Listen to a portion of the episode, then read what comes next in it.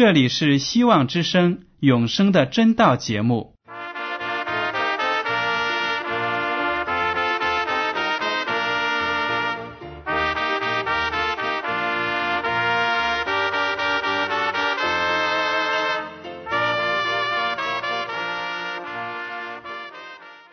亲爱的听众朋友们，你们好，我是艾德，很高兴今天能和你们在永生的真道这个栏目中见面。耶稣说：“听上帝的话语，并且遵守的人是最有福气的。”所以，艾德现在能够通过电波和你们分享上帝的教导，感到十分快乐。我也希望众位弟兄姐妹。还有那些正在寻求真道的朋友们，也能够珍惜这段时光。大家不妨在手边准备好纸和笔，将今天讲到的要点和经文章节做些记录，以便过后自己再亲自查考圣经。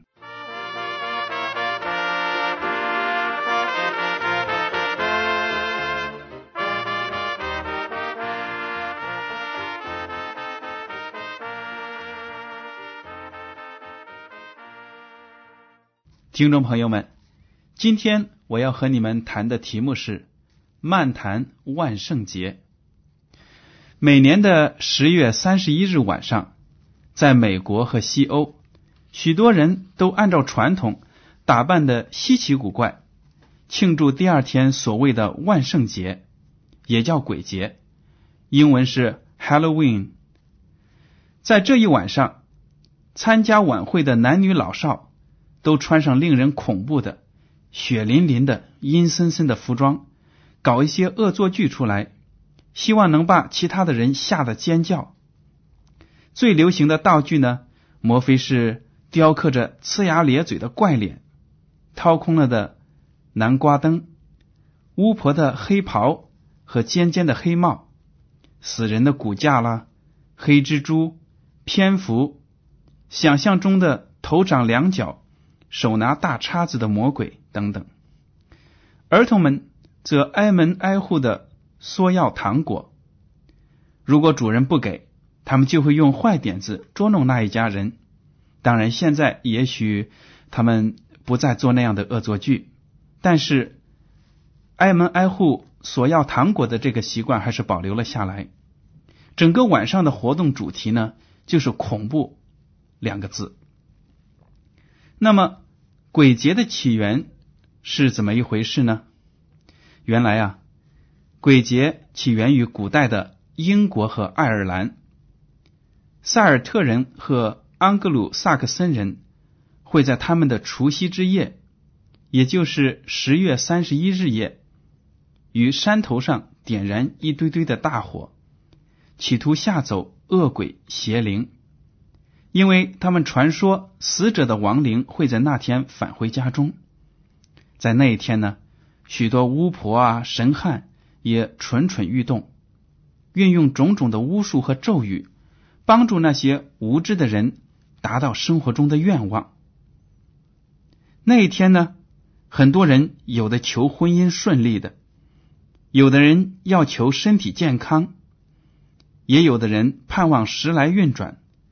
等等等等，他们相信只有在那一天，魔鬼和超自然的力量可以被招来，达到自己的目的。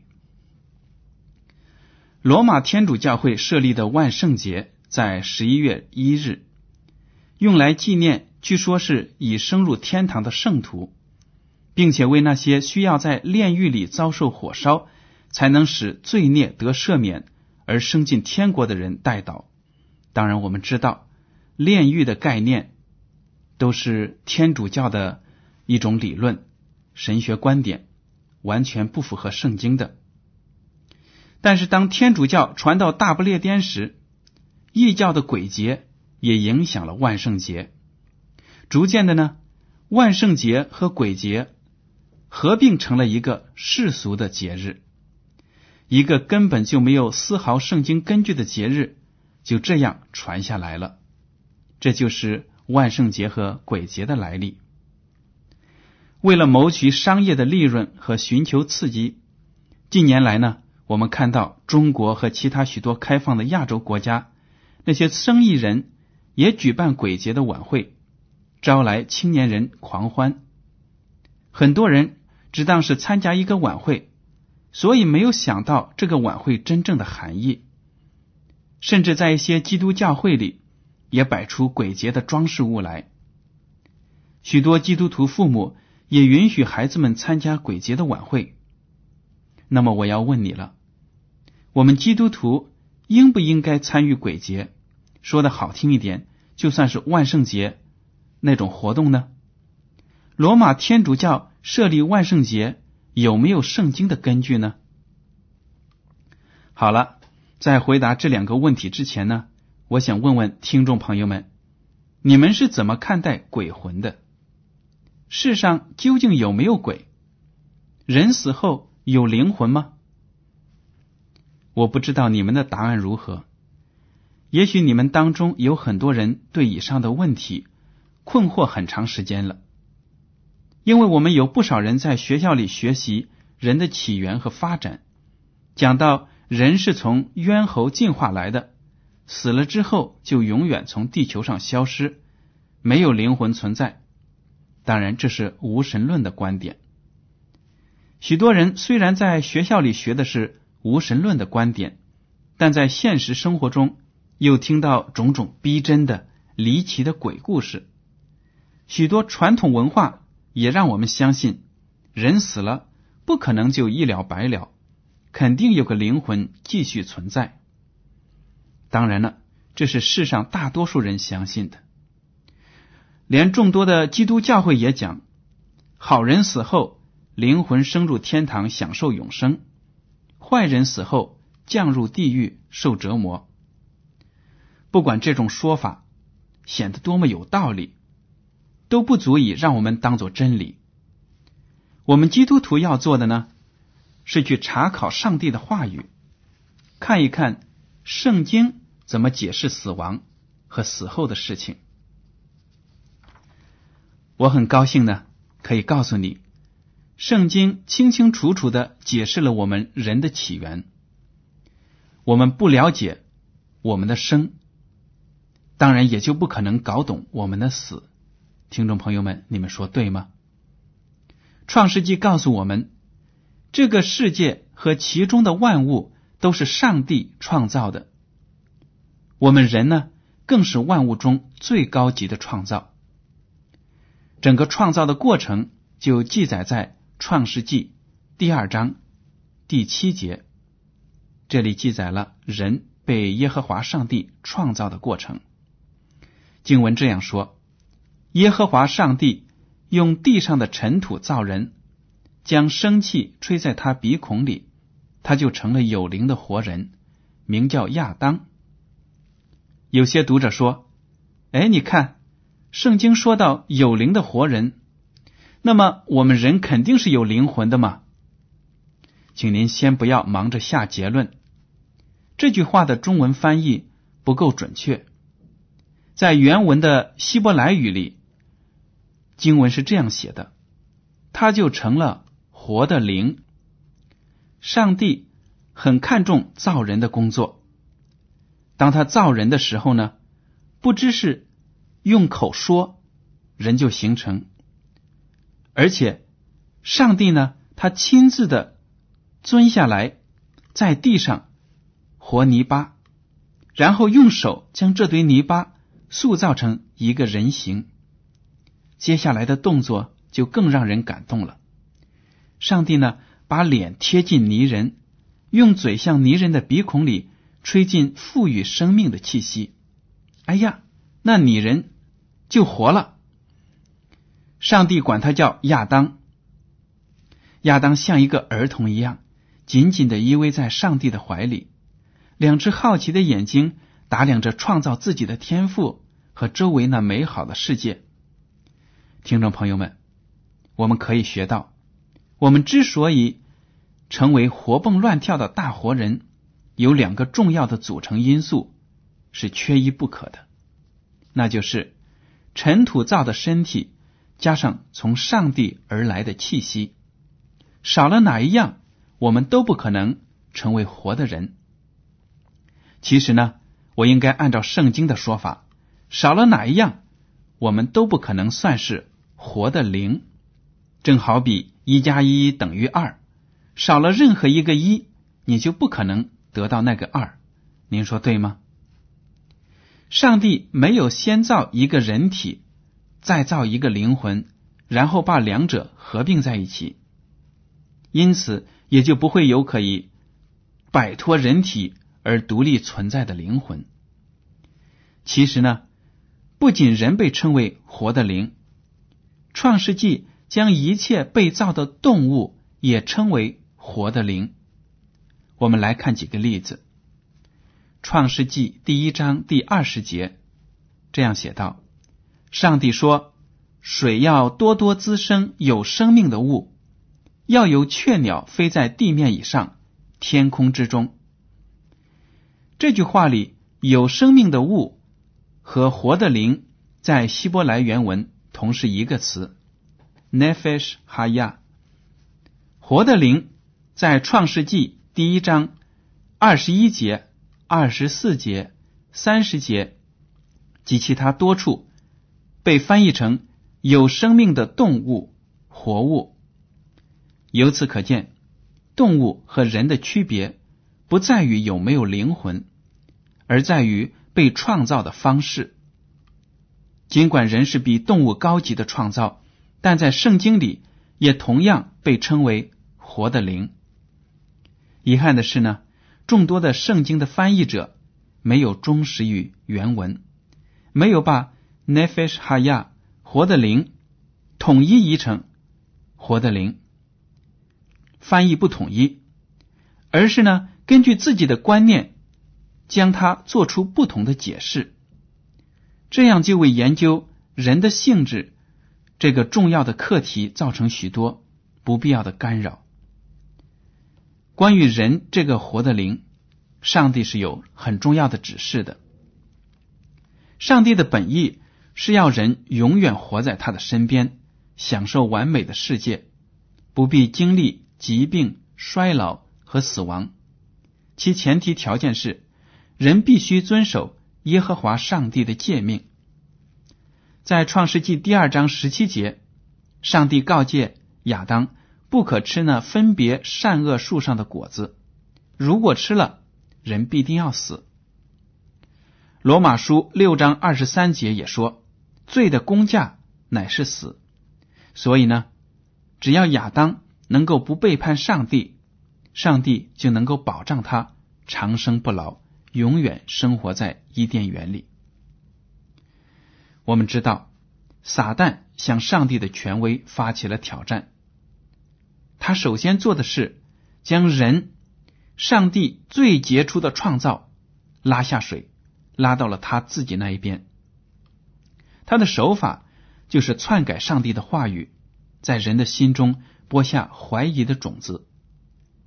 上帝明明说，亚当和妻子夏娃不可以吃善恶树上的果子，撒旦。却问夏娃：“上帝岂是真说不许你们吃园中所有树上的果子吗？”接着，撒旦又诱惑道：“你们不一定死。”这是圣经中所记载的撒旦给人的第一个谎言。撒旦呢，让人相信，即使犯了罪，人也不会死，人的生命总会以某种方式持续下去。亚当和夏娃就经不起撒旦的花言巧语，他们跌倒了，犯罪了，偷吃了上帝禁止他们吃的果子。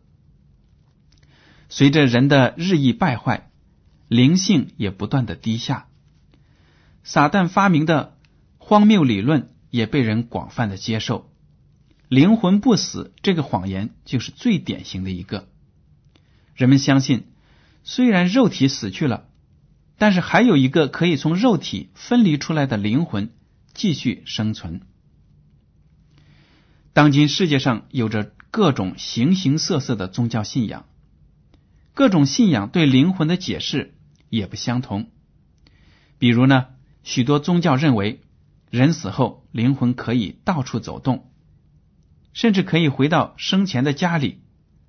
可以通过托梦啊或者其他的媒体与活人沟通。印度教和佛教宣称，人的灵魂可以投胎转世，重新开始在活人的世界的生活。在许多文化中都有这样的说法：一生行善多多的人，死后灵魂可以进天堂享福；恶贯满盈的人，死后灵魂下地狱受苦。基督教的许多教派也这样教导人。总之呢，人们虽在灵魂以何种方式存在的问题上认识不一，但对人死后有灵魂存在的说法，大多是是持肯定的态度的。听众朋友们，我不知道您是怎么想的，不知道您是不是觉得人死后也有灵魂存在的呢？我们刚才在前文已经提到，作为基督徒，研究任何一个属灵的课题，都要以圣经为根据。不管世界上绝大多数人信仰什么，如果跟圣经、上帝的话语所说的有抵触，我们就坚决不要去随大流。论到死人，我们来看一看圣经是怎么说的呢？让我们打开圣经到旧约部分的传道书第九章五到六节，这样写道：活着的人知道必死，死了的人毫无所知，也不再得赏赐。他们的名无人纪念，他们的爱、他们的恨、他们的嫉妒，早都消灭了。在日光之下所行的一切事上。他们永不再有份了。圣经真是讲的明明白白，人死了就什么也不知道了，什么事情也做不了了，什么感情也没有了。反观我们在生活中见到的事情呢，人们往往对葬礼大操大办，花费很多的钱财为死人准备棺材、坟墓，更是请人巧手制作。纸的家具啊、车啊、佣人啊等等，以便死亡的人享用。逢年过节，还要在那些遗像前摆好香烛、水果和美食，希望死去的亲属能够悦纳。最终，那些食品还不是统统进了活人的肚子吗？你看，不明白真理的人能做出许多荒唐的事情来，您说对吗？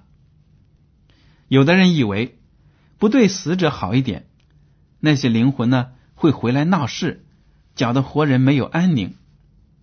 有的人则通过巫婆啊和死者沟通，希望明白已死的前辈在某件事上有什么指教。近年来，描写人和鬼魂沟通的电影和电视节目也十分流行，对灵魂不死的谬误。起到了推波助澜的作用，但是我们看到圣经则是把死亡描写成通往虚无的虚空的不归之路。当约伯在极端痛苦的时候，希望自己早点死去，脱离悲惨的境况，他说：“云彩消散而过，照样人下阴间也不再上来，他不再回自己的家，故土。”也不再认识他。这句话记录在约伯记第七章九到十节。请大家注意的是，在希伯来语和犹太人的思想里，“阴间”这个词意思就是坟墓，而不是像我们中国人所想象的灵魂聚集生活的地方。约伯是在说，他宁肯死掉，以忘记这个世界带给他的痛苦。因为他明白，如果死了，自己也没有什么灵魂可以回到旧的家里去访问。约伯分别又在第十章二十一节和十六章第二十二节把死亡称为不归之路，请大家可以查看一下圣经。可见呢，在他的脑子里，死亡就意味着消失在坟墓里。那么，你也许会问？既然圣经这么明白的解释了人死后没有灵魂的事实，为什么世界上有那么多人通过巫婆和其他的灵媒与死去的人沟通呢？有时候还能得到比较准确的回答，这是怎么回事呢？你又如何解释呢？现在连我们许多基督徒，世界上有许多教会的教友呢，也在从事通灵术，难道他们都错了吗？圣经里对于这样的活动有什么说法吗？好了，让我们来看看上帝的话语有关这些活动的指示。圣经里确确实实有来自上帝的清晰的指示，禁止上帝的儿女与巫婆之类的人物打交道。旧约的立位记第十九章三十一节说：“不可偏向那些交鬼的和行巫术的，不可求问他们。”以致被他们玷污了。我是耶和华你们的上帝。可以看得出，上帝是非常憎恨招魂呐、占卜啊、算卦此类活动的，因为参与这些活动的人不是在跟圣灵沟通，而是与撒旦的邪灵打交道。撒旦利用自己一手炮制的谎言，灵魂不死，就将许多人。包括一些软弱的基督徒，掌握在自己的欺骗之中。如果你留心看这些与鬼魂交通的人的生活，你就会发现，他们的生活到头来都有悲惨的结局。他们有时候可以预言一些将来要发生的事情，有时候可以讲述一些已经发生的鲜为人知的秘密，精确程度呢，也许会让人惊讶。但这样的异能，并不会给他们带来很多的平安和喜乐。这样的后果和奇迹，也并不能说明他们是在与上帝的灵沟通。旧约的撒母耳记上第二十八章三到二十五节，就记述了这样一个悲惨人物的故事。我们都记得扫罗王。曾经是上帝重用的仆人，但是呢，他这个人心胸狭窄，又比较容易嫉妒人。他后来一意孤行，多次违反上帝通过先知萨穆尔向他提出的指示。他一再的拒绝聆听上帝的教导，结果呢，上帝的圣灵就逐渐的离他而去。后来。先知萨姆尔死去了，扫罗就更没有了可以咨询的人。后来，菲利士人集结了大军来攻打以色列国。扫罗王呢，心里非常的害怕，因为他已经失去了斗志。于是他求告耶和华上帝帮助他，但上帝没有向他显现，因为他生活在罪里，不愿意离开罪。所以，上帝的灵就离开了他。情急之下呢，扫罗完全抛弃了过去只敬拜真神耶和华的立场，就派人赶快去寻找一个会交鬼的巫婆。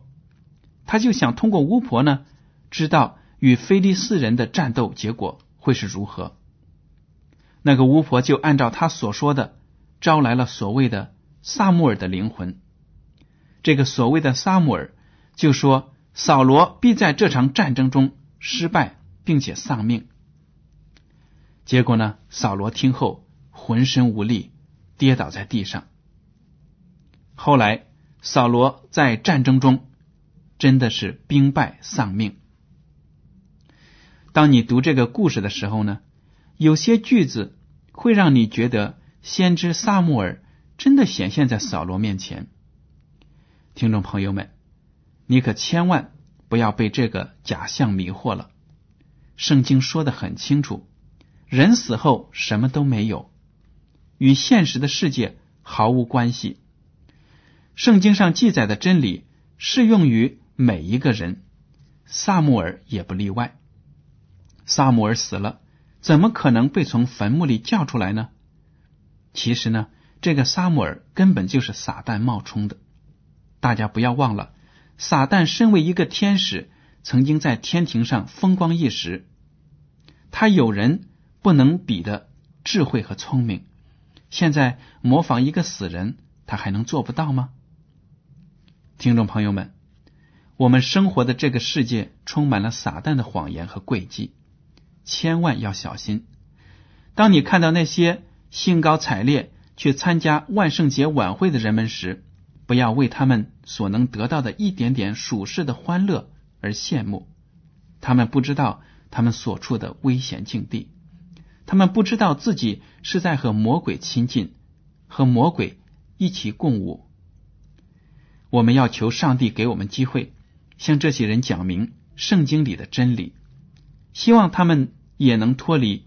撒旦的魔掌，听众朋友们，我希望大家在听完了这次讲道之后呢，仔细的查考圣经，看一看这些讲的是不是符合上帝的话语。今天呢，我们就谈到这里。但是你也许会有疑问，说：那么如果我们没有了灵魂，一个基督徒怎么能够？进天堂得救呢？那么在以后的节目中，我将再和你探讨圣经对死亡的解释。究竟圣经把死亡比喻成什么？为什么圣经里有一些章节讲的故事是灵魂上天堂？我们怎么解释呢？这好像与刚刚学过的道理相矛盾。这些都是很有意义的问题。我在以后的节目中会和大家。一一的分享，让大家知道，我们基督徒如果死了，将来还是有希望见到耶稣基督，上天堂享受永生。好了，亲爱的听众朋友们，今天的永生的真道节目呢，到此就结束了。您如果对今天的讲题有什么想法，或者有什么建议，就请写信给我。我的通讯地址是。香港九龙中央邮政总局信箱七零九八二号，请署名给爱德收。爱是热爱的爱，德是品德的德。如果您在来信中要求得到免费的圣经灵修读物、节目时间表，我们都会满足您的要求。爱德感谢您今天的收听，再见。